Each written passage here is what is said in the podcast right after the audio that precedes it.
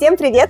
Это подкаст «Со дна постучали». С вами Лола Сайтметова и Наташа Ямницкая. И тут мы говорим о трудных жизненных ситуациях и о том, как люди справлялись. Напоминаем, что у нас есть телеграм-канал, где мы публикуем фото героев, делимся их успехами, а также делаем подборку фильмов и книг на тему того или иного диагноза, о котором шла речь в подкасте. Если вы сами хотите стать героем нашего подкаста, непременно пишите. Наши контакты всегда есть в описании выпусков. А сегодня мы хотим познакомить вас с Александрой Краус, основательницей благотворительного фонда «Свет в руках», который вот уже пять лет занимается проблемой перинатальных потерь и помогает людям в такой ситуации. Саш, привет. Привет. С этим фондом наш подкаст связывает несколько историй. Во-первых, я сама в январе и феврале этого года прошла практику в фонде «Свет в руках» как студентка Московского института психоанализа. И меня восхитила бережность и вдумчивость специалистов, которые с нами работали. Во-вторых, в фонде работает одна из героинь нашего подкаста, подкаста Елена Харламова, она была у нас в первом сезоне. Ну и в-третьих, у меня у самой был опыт потери, он был на очень раннем сроке, на 9 неделях, это была вторая беременность, но я помню, что отходила от нее целый год, и сейчас понимаю, что мне тогда очень бы пригодилась помощь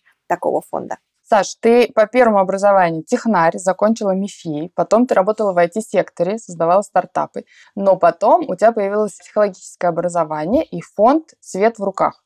Мы знаем, что фонд, ну, его создание начался с личной потери, и ну, тщательно выстроенное какое-то будущее не наступило, и все оборвалось. Какое будущее ты тогда видела, когда была беременна третьим ребенком и строила план? На тот момент я занималась недвижимостью, мне это очень нравилось, это приносило деньги, и меня невероятно увлекала психология. На тот момент я уже практика... начала практиковать как психолог. И ждала третьего ребенка, и мое будущее было, в общем-то, ну, нормальным. Я хотела, я хотела построить дом э, вместе с мужем. Я хотела, я видела себя гуляющей с, со своими тремя детьми. Я видела, что ну, я продолжаю также быть практикующим психологом развиваться в этом мне очень интересно. Я продолжаю заниматься продажей и инвестициями в недвижимость. Ну, как-то обычная жизнь обывателя.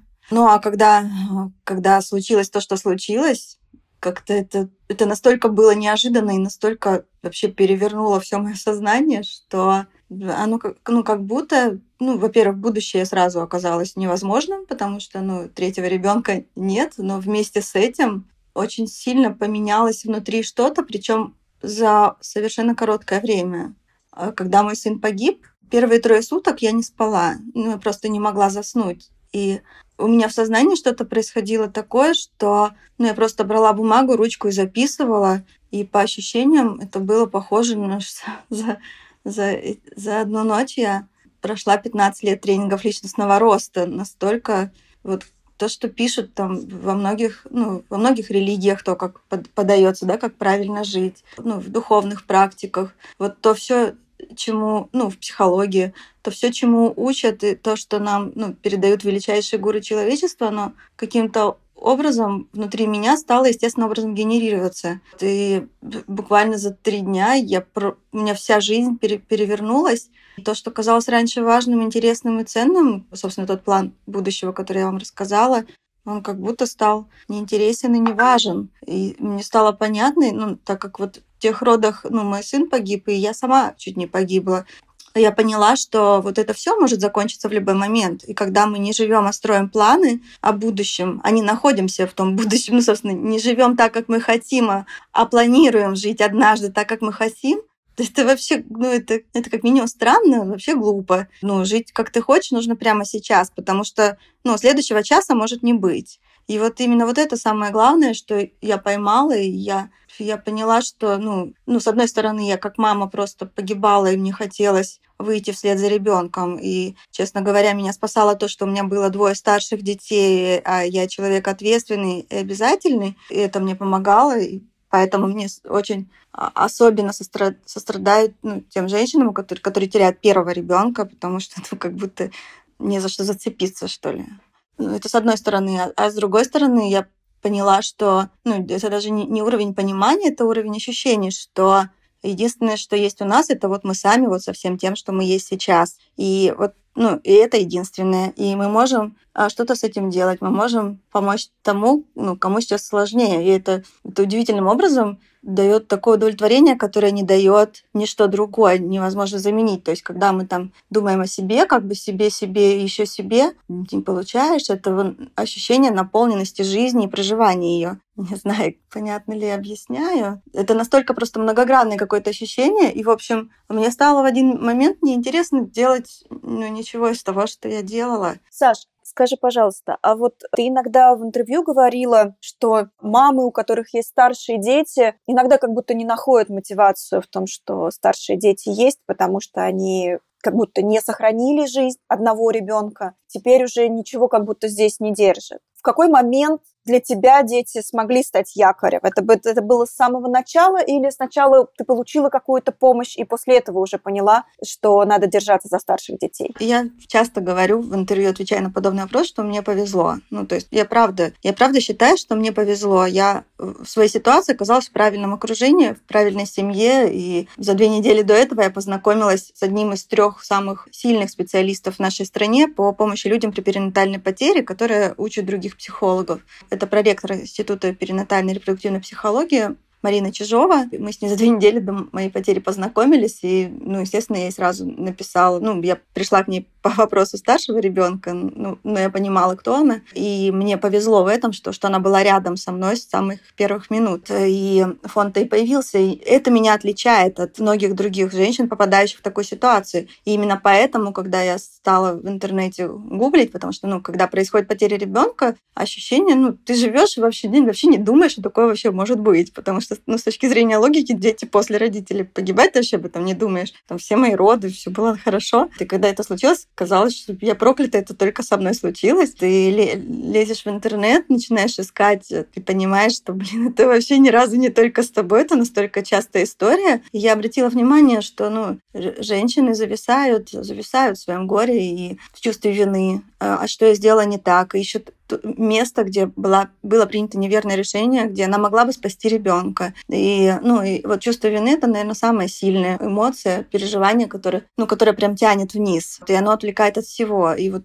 отвечая на вопрос, да, ну, мой уровень осознанности на тот момент а, и личной психотерапии, и окружения, он позволил мне, ну, понимать, наверное, чуть больше, потому что, ну, мне просто повезло, не потому что я лучше просто вот, вот так сложились обстоятельства. И я увидела, что вот то, что помогло мне, я могу сделать так, чтобы и те другие женщины, которые ну, готовы хотя бы увидеть это окошко возможностей, они могли бы его открыть. И я решила это окошко возможностей создать для них. Расскажи, пожалуйста, все-таки, чтобы немножко понимать э, ситуацию, как проходила твоя третья беременность, и вообще помнишь ли ты день родов, что из этого помнишь? Что помнишь?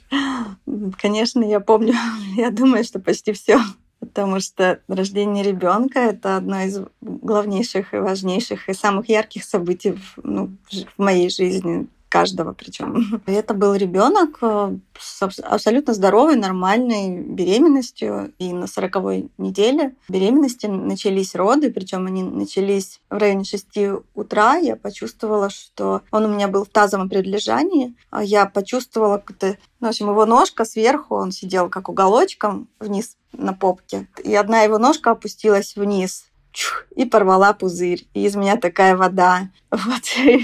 ну и стало понятно, что это было лежа на кровати. Вот. Ну и стало понятно, что процесс начался. Для меня, ну, я ну, когда ношу беременность, особенно вторую часть, я так поняла, что у многих женщин так, уже хочется поскорее увидеть малыша уже не можешь дождаться, когда ну, с ним встретишься. Ну, у меня всегда так. Я очень радуюсь, когда начинаются роды, потому что, ну, ура, я его скоро увижу, обниму. Тут, ну, я так долго ждала этой встречи, так интересно посмотреть, какой он. А почему да, ты решила рожать дома? Если я правильно поняла из твоих интервью, у тебя не очень позитивный был опыт рождения двух предыдущих детей в роддомах, и тебе хотелось какого-то другого, другого опыта, и поэтому ты осталась дома. Это правда. Я хотела, каждая, наверное, мама хочет своему ребенку дать лучший старт. И чем больше я погружалась э, ну, в изучение психологии и вообще в, ну, и в осознанность, ответственность в материнстве, и к подготовке к нему, к к, ну, к ответственному проживанию и подготовке к родам, к тому, чтобы разобраться, как это вообще происходит. Я обнаружила, что ну, в первый раз, когда я была беременна дочерью, меня зачем-то положили раньше времени, при том, что она весила 3300, 3300 э, грамм при рождении. Меня положили раньше, вливали мне через капельницу окситоцин, а потом во время родов сделали эпизиотомию, разрез промежности, при том, что ну, она была вообще ну, небольшая. ну, как я это поняла, там, что она была небольшая, потому что после этого у меня родился сын 3 600, без всяких разрезов, сам естественно. Но с сыном у меня тоже получилась неестественная история. Я приехала на последний осмотр, и ну, мне доктор говорит, ну что, сегодня будем рожать? Но я смотрю, такая солнышко, небо синее, погода хорошая. Ну, говорю, ну, ну давайте. Ну, на тот момент как-то ну, не, не вникала особо, как это проходит, доверяла врачам. И в итоге меня положили, она проколола мне пузырь, там, это, ну, проколола пузырь, в итоге были стремительные роды, через три часа он уже родился, но у него было двойное обвитие пуповины, он был весь синий, он был в толстом слое смазки еще. Ну, то есть он, очевидно было, что он бы еще посидел бы пару недель там. Ну и, соответственно, я хотела, когда готовилась к рождению Егора, ну, дать самый лучший старт. Я понимала, что, ну, то, как его... А, ну, еще когда Максим родился, ну, собственно, и София -то тоже родилась, их сразу у меня забирали. А, я, например, София, это первая дочь, а, о том, что надо кормить грудью, я вообще, ну, не знала и забыла. И мне только на второй день ее вообще груди принесли. А так я в отдельной палате лежала, при том, что, ну, все нормально, не было никаких ни осложнений, ни, ничего. Это, конечно, было странно. А с Максимом, когда он родился, и вот он такой весь синенький лежит там на столе под лампой, а плачет очень. Ну, мне как-то, ну, врачам я доверяла, и когда его ко мне на живот положили, потом он сразу успокоился. Ну, и, в общем, все равно вот, вот эти моменты, то, как он появляется на свет, то, как, какие руки его принимают, как отпульсирует пуповина, а насколько бережно и медленно его там с мамой вообще разделяют, не разделяют, когда к груди приложено. Ну, то есть я хотела максимальный комфорт, чтобы ну, мир встретил нового человека максимально дружелюбно. И вот я не нашла варианта, когда бы в больнице это стало возможным. И поэтому, опираясь на опыт там, ну, близких знакомых, а, нескольких, я приняла такое решение рожать дома. При этом ну, я себя обезопасила тем, что а, наняла акушерку, которая ну, давно уже специализируется на этом, и доулу, ну, которая на тот момент была моей подругой. И на вопрос, почему у нее нет там, медицинского образования, когда там, ну, он в какой-то момент встал, она меня наблюдала,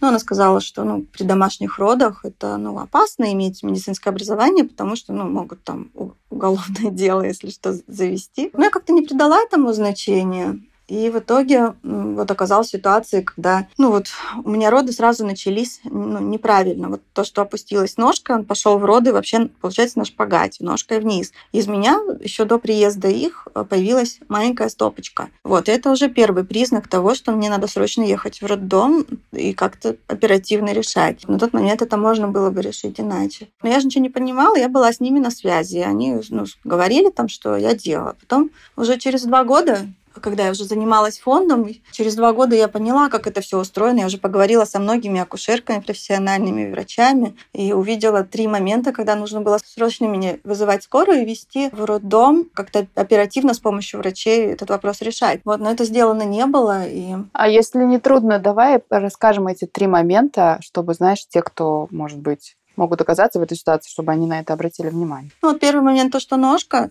появилась. И, значит, у меня были, ну, как мы, мы, мы так и планировали, я набрала ванну, мы залезли в... Ну, я залезла в ванну, и я продыхивала, я готовилась к этим родам. Дальше появилась... Я вот, честно говоря, вот средний момент не помню. Я помню вот пос, последний момент, а, который... Ну, когда а, он родился весь уже, ну, то есть половинка тельца из меня это, а остальное ну, не рождается. И она говорит, тушься, тушься, ну, а я не могу тушиться больше, чем я могу.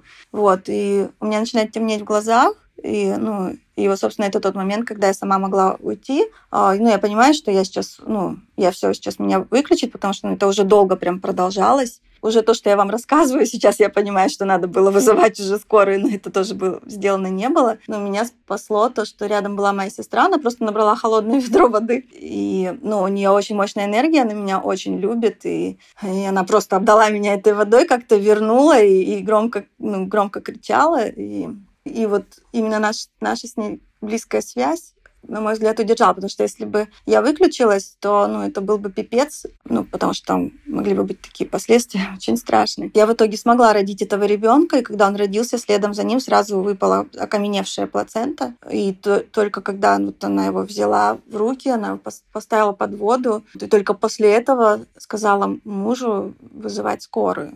Но когда приехала скорая, они вошли, увидели, он лежал. Я лежала на кровати, он лежал рядышком, они ну, она с двери, врач заходит скоро, смотрит на него, говорит, да тут некого спасать уже. Ну, то есть он погиб во мне, пока рождался. Саш, я когда писала вопросы, пока еще не знала, что у тебя были домашние роды. Я думала, «А как же ты, как ты вернулась домой, когда вот, когда все это прошло, и как возвращаются из больницы домой. А тут я понимаю, что ты рожаешь дома, и получается, что дом это еще и место, где у тебя много-много ассоциаций. Ну, там, с одной стороны, там в моей комнате в этой стоит кроватка, памперсы, одежка, которую приготовила для малыша. При этом ко мне приезжает Следственный комитет, прокуратура, полный дом чужих людей. Я лежу только что родившая, ну, в прокладках всяких там это, конечно, было ужасно. Я хотела, наоборот, тихие, тихие роды, а оказалось, тут толпы мужчин, причем чужих ходят, и меня, и всех присутствующих опрашивают. Эти женщины, конечно, сразу уехали, ну, то есть о том, что они... А, не, они не уехали, нет, они не уехали. Они, типа, случайно заехали. Это как раз потом, через два года, когда я вот обнаружила, что блин, ну, ну реально люди повели себя непрофессионально и, ну, по отношению ко мне и моему сыну, ну, как-то непонятно для меня. Я тогда пошла в Следственный комитет. Вообще, я пошла к начальнику следственного отдела и попросила посмотреть дело, потому что ну, было заведено уголовное дело, потому что каждый раз, когда дома погибает ребенок, ну, это по закону обязательная процедура. Но я никогда его, ну, я отходила после родов, давала один раз показания, но никогда не, вник, ну, не, вник, не вникла. Я была не в том состоянии, чтобы вообще понять, что происходит. И я решила это дело почитать и почитала. Ну и оказалось, что ну, мои помощницы не дали показания против меня. Я была, оказывается, главный подозреваемый в убийстве этого ребенка. Это, конечно, меня шокировало. Ну и я даже нашла адвоката. Мне было так больно, что ну, на тот момент я два года плачу по своему сыну. Ну, а они спокойно ходят домой к своим детям, ну и даже, даже ни разу не, не сказали мне, ну, прости, что так произошло, и там мы, ну, каждая из них не сказала ничего подобного. Три месяца они были со мной в контакте, а потом просто, ну, просто исчезли из моей жизни. Ну, я так допускаю, возможно, что они следили и понимали, что им грозит какая-то ответственность. И вот. И спустя два года у меня внутри возникло желание их наказать с одной стороны, а с другой а я понимала, что ну а смысл ребенка я не верну, а, а их семьи лишу там, мам. Ну, мне это зачем? При этом ну, начальник следственного отдела готов был дело это возобновить. Я рассказала ему, как все произошло. И адвоката я уже нашла. Но вот внутри меня был такой конфликт. Я искала хоть кого-то, я в общем, я неплохой психолог, и когда я шла к психологу, я быстро раскусывала, куда ведут. То есть я не находила того, кто бы мог мне помочь, чтобы их простить. И я очень хотела этого. А потом я нашла этого человека. Мне помог вот совершенно потрясающий специалист Герман Карельский. Я у него училась в МИПе, на трансперсональной психологии, кстати, с ним познакомилась. И я его сразу идентифицировала как ах, ах, ну, совершенно потрясающего специалиста, и к нему отправляла всех, там, и своего мужа, и свою сестру, и мужа, сестру, в общем, всех близких, но сама к нему ни разу не ходила на тот момент. И как раз моя сестра с мужем посоветовали, говорят, иди, иди к Герману, сходи. Вот. А Герман, ну, ну, дорогой такой специалист. Ну, я решила, так как ну, я понимала, что ну, на адвоката я нашла деньги, ну, ладно, а вдруг поможет. И то, как мы с ним встретились первый раз, я ехала такая окрыленная, потому что о, у меня ну, появилась надежда, что ну, я смогу простить а, смогу простить и просто ну, быть, жить уже и, и ну, эту историю как-то для себя отпустить. Все получилось. Живу с большой, огромной благодарностью к нему. Скажи, пожалуйста, если вернуться в тот э, страшный период, как вы это, ну как развивались события, как вы с мужем это обсуждали, как э, с сестрой, с близкими, как вообще потом ты выплывала, что ли? Знаете, это удивительно, но именно а, ну вот гибель Егора, после гибели Егора нас с мужем, по моим ощущениям, самый лучший период, вот самые лучшие вообще полгода вместе, ну, в моей жизни, сколько я нас помню, вот самые для меня, как женщины, самые счастливые. Я, ну, я такая, я, я сильная, я целенаправленная, умная. Я четко знаю, что хочу. Я ставлю цель, не вижу преград. А, а вот когда эта история произошла, я стала такая слабая, я ну, я могла только лежать, мне даже поесть, чтобы надо было находить силы и встать себя с кровати, поднять. И это поразительно. А он как раз взял на себя решение всех вопросов. Он возил меня лично в женскую консультацию. Он следил за тем, чтобы дети были сыты, там, входили на все кружки. И вот это поразительно. Мне так счастливо было в этом. С одной стороны, это было очень больно, но при этом он полностью присутствовал. Мы плакали вместе, мы проводили очень много времени вместе. И мне как женщине было прям счастливо-счастливо. И поэтому я очень ему признательна за то, что вот в тот период он, ну, он действительно стал для меня тем надежным плечом, ну, которое, наверное, мы как женщины все ищем. Саш, если я правильно понимаю, то вы прощались с э, Егором, что вы сделали для него, но у вас осталась его фотография. Вы потом написали песню, которую потом записали на студии в его честь. Я читала, когда про перинатальные потери, то я поняла, что есть западный опыт, когда есть специальные фотографы, которых приглашают на фотосессии с детьми, которые, например, имеют пороки несовместимые с жизнью, и они либо умирают, ну, еще вот у мамы внутри, либо они рождаются мертвыми, либо, например, им осталось несколько дней жизни, и вот в этот период семья хочет какое-то время провести с ними и может это сделать, и так, чтобы эту, ну как, отдать уважение жизни, даже очень короткой, тому, что вот ребенок был с нами, чтобы осталась память. У нас это фактически, ну, невозможно, или возможно, но вот только сейчас, благодаря усилиям, в том числе и твоего фонда. Как вам это удалось, и как это воспринимали близкие, и как вы с мужем об этом договорились? Фотографии сделал мой муж. Я, конечно, не догадалась. Как догадался он, я не знаю. Потом у нас много фотографий делал Следственный комитет. Малыш был совершенно очаровательный, он родился очень красивый, весь в завязочках. Ну, даже сложно было поверить, что он новорожденный, как будто месячный малыш, хорошо откормленный. Поэтому, ну, отвечая на этот вопрос, мы же дома рожали, поэтому, ну, дома, дома никто не уносил ребенка сразу. И в этом смысле он, он лежал на мне, потом лежал рядышком. Я разглядывала его пальчики, я запоминала его личико, я понимала, что, ну, просто любовалась и понимала, что эти ну, минуты драгоценные. И вот он сейчас рядом. А потом ну, встал вопрос, тоже неожиданно, его надо было похоронить. Ну, его забрали, а через неделю уже готовы были отдать. Забрали на ну, исследование причин смерти. Вот, ну, все подтвердилось, и через неделю надо было организовать ему похороны. Это все делал Митя, мой, мой бывший муж. Это, еще, это настолько страшно, когда ты видишь маленький в голубых атласных ленточках гробик, в котором лежит младенец это настолько э, вообще, ну, это просто разрывает пространство, как будто по ощущению. Ну, при этом тоже странно, когда мы его забрали, его сразу, когда он родился, его везли, когда через неделю его уже отдали, и вот мы его приехали в морг, там, в прощальный зал этот, и забрали, погрузили в свою машину, я прям я первый раз улыбалась с момента его рождения, и мне было счастливо, что вот он рядом, он со мной. Потому что когда его забрали неизвестно куда, была какая-то растерянность, ощущение, что чего-то очень не хватает. И, ну и вот мы его похоронили. А сколько было тогда старшим детям, и как вы с ними обсуждали эту ситуацию? Старшим детям Максиму было 8, а Сонечке на 5 лет больше, 13 лет. И это удивительно, мы с ними, ну, мы сразу в тот же вечер их забрали тоже от подруги, мы их увозили к подруге, когда начались роды. Или, а нет, я извиняюсь, на следующий день они приехали, и ну, мы сразу стали об этом говорить, и они, оказалось, себя винят том, что Егор погиб. Они каждый в тот или иной момент думали, что ну зачем нам еще один братик. И, и они признались в том, что это они виноваты. Это было так, ну, мне как маме было очень больно это от них услышать. И, конечно, им сказала, что это вообще, ну, это вообще нормально так думать это точно тут вашей вины нету. Ну и мы с ними обсуждали это, много раз возвращались дальше к этому вопросу. То есть мы не делали вид, как родители, что ну, ничего не произошло. Ну, как-то в этом была честность и правда. И до сих пор там в их, ну, мы до сих пор не исключаем Егора и как часть нашей жизни, эту историю, и время от времени с каждым из детей ну, возвращаемся, там, обсуждаем что-то такое, что касается той истории. А в день рождения его у тебя есть какой-нибудь ритуал? Конечно. Для меня вообще он родился 5 апреля, и через год, уже 5 апреля, я придумала, что это будет день, день любви в нашей семье, день любви, потому что, ну, это поразительно, но Егор принес столько любви в, ну, в мою жизнь, в жизнь моей семьи. Несмотря на то, что мы с мужем развелись, там, ну, понятно, что, ну, у каждого своим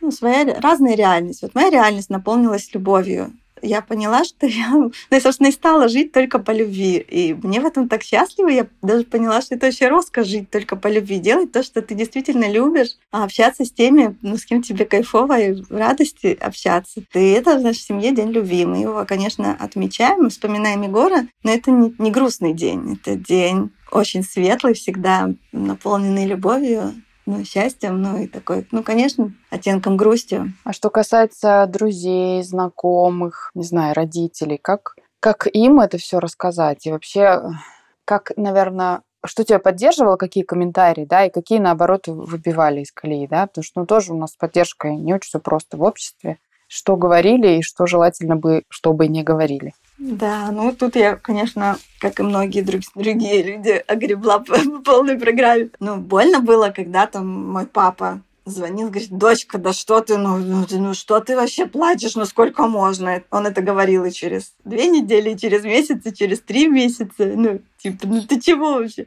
У тебя же есть дети там, ну, о чем, понимаешь, не было бы детей, тут ты, ты что? Мама моя, ну, до сих пор даже говорить об этом не может.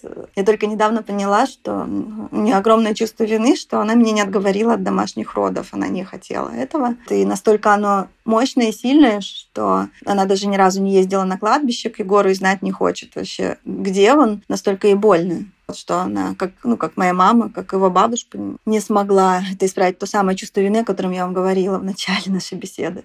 Замечала, как когда я иду, там ну, люди переходят на другую дорогу, ну, на другую сторону улицы, прям реально в прямом смысле. Я не знаю, как на самом деле, но внутри меня было ощущение, что ну, не хотят заразиться от меня вот этим ну, этим как вирусом есть. Вот я не перв... не только я это придум... придумала, не только в моей голове такое родилось. От многих женщин слышала, что ну, есть ощущение, это настолько просто страшно, даже думать о том, что ребенок может погибнуть, что даже как будто ты можешь заразиться, и у тебя, не дай бог, это произойдет. Вот, вот это вот. Ну а так, ну, на самом деле, ну, просто ну, нет у нас культуры как поддержать, что сказать, и настолько страшно, и, и ты боишься ранить. И вот ну, я поняла, что люди прям многие делают вид, что ничего не произошло, хотя я знаю, что они знают, а, что ну просто ну, не хотят ранить э, меня лишний раз. И поэтому ну, делать вид, что ничего не произошло, и живота у меня не было. И ну, на самом деле там живем как и жили. А как отреагировали, когда ты решила не просто забыть про эту тему, пойти дальше заниматься недвижимостью, а взяла, почитала комментарии,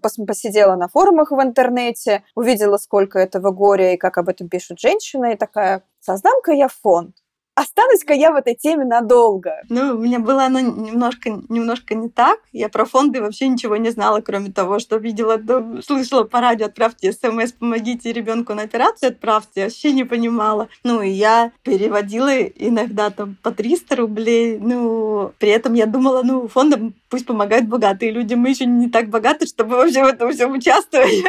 Вот.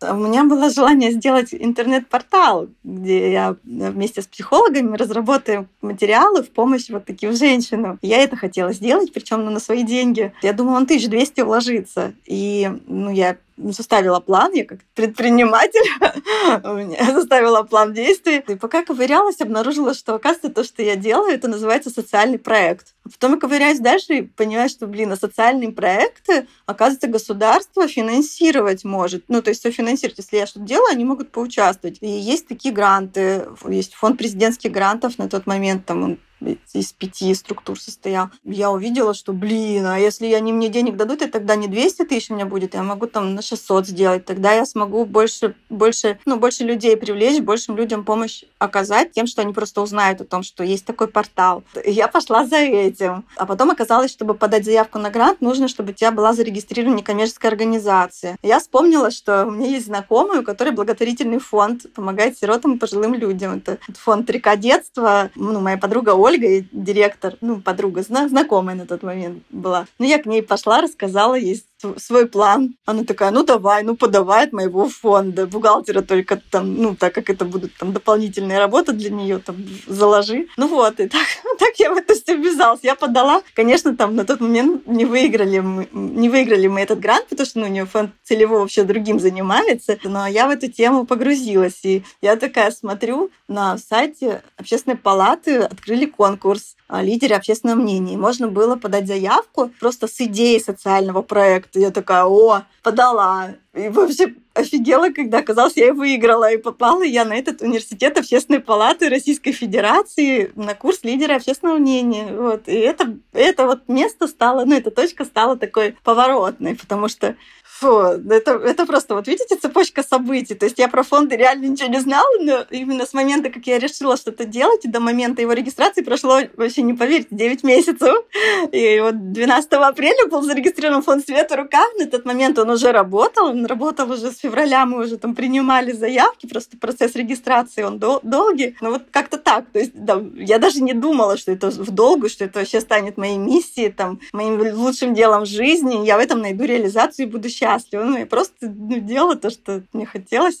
Ну, это мне помогало как-то выживать, видимо, на тот момент, себя вытаскивать. Ну, мне в этом ну, так счастливо стало. Ты знаешь, у меня просто вот пока ты рассказываешь, и так это воодушевленно, и так ты улыбаешься. Я просто вспоминаю, как люди иногда могут реагировать на то, что ты им говоришь, что ты э, делаешь что-то в сложной теме. Ну, то есть тебя это может вдохновлять, тебе это может давать какую-то силу. А люди такие, Зачем? Это же так сложно. За это, знаешь, как когда ты предлагаешь им посмотреть какой-нибудь сложный фильм, а они такие, нафига? Мы можем, мы можем пойти посмотреть комедию, это же гораздо лучше. Как ты себе это объяснял, ну, это, тебя это зажигало, как ты это объясняла окружающим, которые наверняка могли тебя спрашивать, зачем? Тема сложная, там столько боли. Это же не ты, ты же вообще про другое, ты же про инвестиции, стартапы. Иди в какой-нибудь не знаю, ну, в общем, другую бизнесовую тему которая привлечет больше людей. И денег. И денег. Конечно. Родственники говорили, ну, что ты людям сопли утираешь? Лучше нам тогда помогай. Хочешь помогать? Ну, нам тогда помогай. Только я-то хотела системно. Я не люблю вот так вот. Точечно не меняет мира. Я... Мое эго столь велико, огромно, что ну, и у меня системное мышление, мне интересно, я увидела проблему, и, блин, вижу, как ее можно решить, и все. Ну, меня от этого ну, наполняет прям. И, главное, это, знаете, как поток. Я вот попала в состояние потока. Вот многие слышали это слово, но не знаю, мне кажется, немногие его прожили. А я вот в нем нахожусь. То есть это какой-то поток. Я, я долго работала с психологами на тему того, что, ну, да, у меня реально ощущение, что я режу руки. То есть я как исполнитель, я ничего сама не придумаю. Оно как будто вот приходит откуда-то из какого-то пространства, не знаю, из бесконечности. Я точно, знаешь, надо делать так. Мне говорили, это невозможно. Многие, в том числе эксперты, профессионалы, это невозможно. Саша, так нельзя делать. Ну, блин, ну, в итоге они потом берут и у меня подглядывают, как я делаю. Это просто так здорово. Вот, и в какой-то момент я увидела, что, блин, я, конечно, руки, но, а, ну, мой опыт, а, ну, моя начитанность, мое вообще любопытство к жизни, оно все это, ну, сложило тот пазл, что в итоге, ну, я вижу я просто вижу и чувствую, что, что надо делать и что делать правильно. И на каждый шаг я получаю отклик, который ну, подтверждает то, что ну да, да. Скажи, пожалуйста, а вот все-таки я понимаю, что наступил какой-то момент такого уже, не знаю, какого-то света в конце тоннеля, да, что появилась какая-то цель, стало понятно, что делать. А что тебе помогало до этого? То есть, если мы берем от точки, когда все произошло, до вот этой точки вдохновения, что тебе помогало выплывать из этого состояния? Что, кто, какие действия, какие бездействия, просто лежать, да? Ну, я хваталась за все. Я тот человек, который там видит проблему, ну, я сканирую решение. Я понимала, что я не понимаю, что мне вообще делать, потому что, ну, ситуация вообще адовая. Начиная от того, что я брала палку, била по деревьям, потому что, ну, я считала, что Бог вообще, Бога нет, Бог несправедлив. Такое вообще допустить невозможно и нельзя. Живой человек не должен такую боль переживать. Это просто невыносимая боль. Я ездила на ретриты цигун, там, я ездила в другие города, я поехала в Индию и сидела на горе Аруначала, где следы бога Шивы, и оставляла пожертвования монахам, там, которые, ну, вот, то есть, ну, психологи, нумерологи. Про тарологов я на тот момент ничего не знала.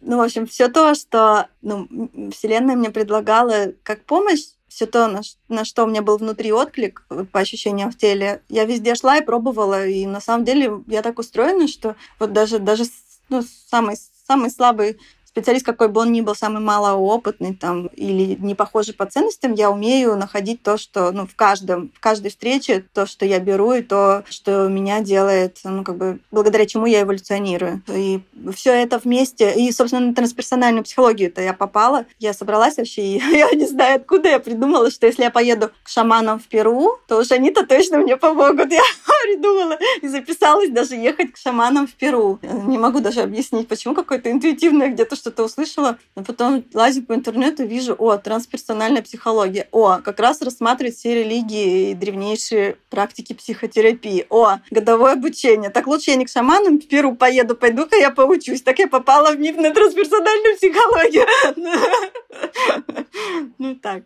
Ну и, кстати, через месяц после того, как я попала в МИП, я обнаружила, что со мной вообще... Я вообще думала, что я куку, потому что, ну, я жила настолько иначе, чем то, что стало со мной происходить. Я думала, что я вообще шизик. Ну, но при этом почему-то я даже не думала обратиться к психиатру, вообще не подумала. А ты дошла до психиатра в итоге или нет? Нет, я вообще не думала о таких специалистах и не, ну, не думала, что они существуют, вообще не, вообще не думала. Но почему-то я никому как будто, знаешь, я скрывала, что... Ну, то есть я для себя оценивала, что со мной происходит что-то ненормально. При этом я хотела сама найти ответы. Ну, я никому не обращалась с запросом, что со мной ненормально. Я обращалась с запросом, как мне пережить смерть ребенка. А, ну, спустя месяц уже обучения трансперсональной психологии я поняла, что, ну, это нормально, психодуховный кризис, просто перестройка в структуре личности происходит, и вообще, ну, классно. Я успокоилась на этот счет тогда. Ну, и в ноябре уже, вот в апреле погиб ребенок, а уже в ноябре, ну, забеременела Николь. Мне сейчас ей пять лет. А что ты называешь про эту точку? Ты говоришь, я считала, что ненормально. Что? И что в смысле у тебя какой-то подъем? Ты про это? Нет, я жила на уровне ума. Ну, то есть, ну, на уровне ума. Там, ну, что-то хотела на уровне ума. Цели мои были на уровне ума. Я не жила сердцем. Мое сердце было закрыто. А вот эта ситуация, она открыла мое сердце. Столько любви сгенерировала. Это там много всего сходится. А материнская любовь к ребенку, которая была нереализована ну и вообще отсутствие любви к себе, потому что, ну, я как женщина тоже, и как вообще человек, я не знала, что такое любить себя. А, ну, я была мамой, ну, я мамой, ну, женщины, которая обслуживает свою семью в некотором смысле, ну, а что такое любить себя, я не знала. И вот это удивительно, что, ну, именно появление Егора перестроило меня, и ну, и я стала жить совершенно качественно иначе, и чувствовать себя совершенно качественно иначе. И результаты моей жизни они ну, совершенно ну, удивительно стали, в общем. Потому что человек, который знает, что такое любить себя, он что транслирует? Он любовь транслирует. И моя цель-то какая вообще, создавая этот фонд? Мне очень хотелось показать свет всем тем женщинам, которые попадают. И когда вот я на сегодняшний день там я, ну, я такая медитативная, медитирующая, танцующая, я в каждой своей медитации я шлю и охватываю всех этих женщин вокруг земного шара, и как будто вот, чтобы они, и молюсь о том, чтобы они увидели свет. В этой темноте он есть. Ну, просто идти за светом. Это окошко, оно всегда есть. И эта ситуация не происходит просто так. Она, ну, происходит для того, чтобы, ну, мы, оно стали лучше, и нам стало счастливее вообще в этой жизни, и себя любить научиться. Ну, вот что-то такое. Саша, как ты решилась на то, чтобы родить еще одного ребенка, на то, чтобы еще раз попробовать? На самом деле большинство родителей, которые потеряли ребенка, очень хотят снова, но да, очень страшно. Я очень хотела, и я не знала, как понять, когда я буду готова. Но в какой-то момент я почувствовала, что да, время пришло, спустя 6 месяцев мое тело восстановилось, психика, мне казалось, восстановилась, но это оказалось неправда. Но мы же не знаем, что неправда, мы верим только на самим себе можем верить. Я со второго цикла забеременела Николь. И, ну, а как я поняла, что я заблуждалась в том, что я готова, потому что там на втором скрининге 16 недель беременности стало видно, что это девочка. Меня просто порвало на части. Я-то хотела родить мальчика заново. Ну, в общем, так. Но сейчас я очень счастлива, что у меня есть Николь. А скажи, пожалуйста, ты говоришь, что когда начала ну, там, искать в интернете, и оказалось таких историй много, да, и что ну, тему не часто, да, там освещают, но все-таки вот ты, когда с этим столкнулась, и сейчас, когда этим занимаешься, чем сталкиваются такие женщины, и как часто они остаются одни? Ну, в смысле, часто ли им некуда идти? Первое, с чем сталкиваются, это с суицидальными мыслями, это самое страшное, что происходит в этой ситуации. Там много, много почему это происходит. Но главное, что делает фонд глобально, это помогает ну, поменять эти мысли на более позитивные. Потом вот это ощущение социальной изоляции, фонда «Свет в руках», даже если вы хотите помочь, смс надо отправить на номер 3434, не одна, подчеркивание сумма пожертвования. Вот не одна, это главное. И вот ваш, ваш весь цикл, да, ваш кан- канал, подкаст посвящен вот тому, что я тоже так считаю, что никто не должен оставаться один в своей, ну, в своей беде, в своей сложной ситуации. К сожалению, там, ну, жизнь, она такая, очень многогранная. И в жизни часто происходят ситуации, к которым невозможно быть готовым. И очень важно знать и помнить, что кто-то уже однажды с этим столкнулся. За, за эти миллионы лет человечества точно есть люди, у которых это уже было. Ну, просто их ищите. Они точно есть. И вы не будете одни, и вы узнаете, и вы увидите людей, которые с этим справились, вы увидите людей, которые смогли быть счастливыми, даже несмотря на то, что вот попали в такую историю, смогли себя восстановить или попрощаться, отпустить. Ну, и вот это очень важно, понимать, что ну, ты, ты не один. Пожалуйста, помни об этом и ищи тех, кто твоя стая, кто будет рядом, и этим людям тоже ценно поделиться своим опытом, разделить и поддержать другого, потому что, как я тоже уже говорила, что это а, совершенно удивительно и наполняюще, когда ты помогаешь другому, ты на самом деле себе делаешь жизнь ну, счастливее и любовью больше наполнена и смыслом. А вот, кстати, я знаешь, э, как по твоему мнению, часто ли приходят за психологической помощью, зависит ли это, не знаю, от э, как города, ну, условно, что в Москве все-таки там, не знаю, идут за психологическую помощь и знают о таком канале помощи, а, например, не знаю, в регионах к этому относятся скептически? Ну, это естественно, да. Ну, естественно, да. И то, что человек вообще обращается за психологической помощью, уже показывает ну, какой-то его уровень зрелости и готовности к тому, что ну, для того, чтобы с психологом начать работать, придется ну, признать и согласиться со своей неидеальностью, с тем, что ну, ты всего лишь человек, и ты можешь ошибаться. Это вообще нормально, и все ошибаются. И это определенный уровень зрелости психики. И да, конечно, там, ну, мне даже не хочется так регионально как-то описывать. Ну, просто все люди разные. И я как раз фонд организовала, потому что я понимаю, что очень много психологов, к сожалению, у нас законодательно психология вообще не регулируется на уровне страны. И это большая проблема, потому что ну, это и так малое доверие к психологам еще больше ну, уменьшает. И в моей команде как раз такая структура выстроена сообщество психологов, которое мы очень... Ну, у меня выстроена система, я сама придумала, и она офигенно работает. Но люди могут попробовать действительно качественную психологическую помощь, и она будет бесплатной, и они свое доверие к психологам ну, таким образом там, ну, восстановят, если было утрачено, да, или ну, не потеряют, и потом могут обратиться там, к платным психологам. Кстати, у нас в фонде можно и платно тоже получать психологическую помощь в вопросах репродукции. У вас пять бесплатных сессий, по-моему, да? да. Дальше можно обратиться за платной психологической помощью. Да. И вы не только помогаете родителям во время перинат... ну, вот, перинатальной потери, помогаете им дальше подготовиться к новой беременности да. и обучаете психологов. У вас есть курсы, и СМИП у вас есть курсы совместные, я видела. У вас есть еще одно направление, вы еще и пытаетесь работать с медицинским сообществом, потому что я помню в твоих интервью ты говорила, что часто будущие медики, они готовятся принимать жизнь, да, они готовятся работать жизнью, и они, будущие акушеры-гинекологи, не готовы, например, принять роды мертвого ребенка. И плюс есть в России проблема с медицинской этикой. Как ты решилась пойти в эту сторону, и как к тебе отнеслись? Потому что я подозреваю, что чужаков в таких сферах не любят, а вы еще пришли чему-то учить. Как это было? С удовольствием отвечу. Ну, на самом деле мы не пытаемся с ними работать, мы с ними работаем, с медицинским сообществом. И мы работаем с ними с самого начала работы фонда. Ну, когда я поняла, что буду регистрировать фонд, я стала искать, а какие фонды в мире вообще существуют в этой теме. И те фонды, которые я находила, стала им писать. И есть такой фонд Sense. Это сеть по, по миру Sense Stillbirth and Neonatal Death. В общем, это некоммерческая организация, и с лондонским офисом мы списались, и, и они как раз те, на кого я ориентировалась, когда запускала фонд, чем они меня привлекли. Ну, во-первых, на тот момент они уже больше 40 лет этой темой занимались. Она совершенно, совершенно та тема, который, с которой фонд «Свет в руках» вообще первый в России взялся за которую. И у них были совершенно замечательные есть брошюры на сайте размещены в помощь родителям, бабушкам, дедушкам, коллегам. И у них совершенно потрясающий курс. Они ездили по, по своим там,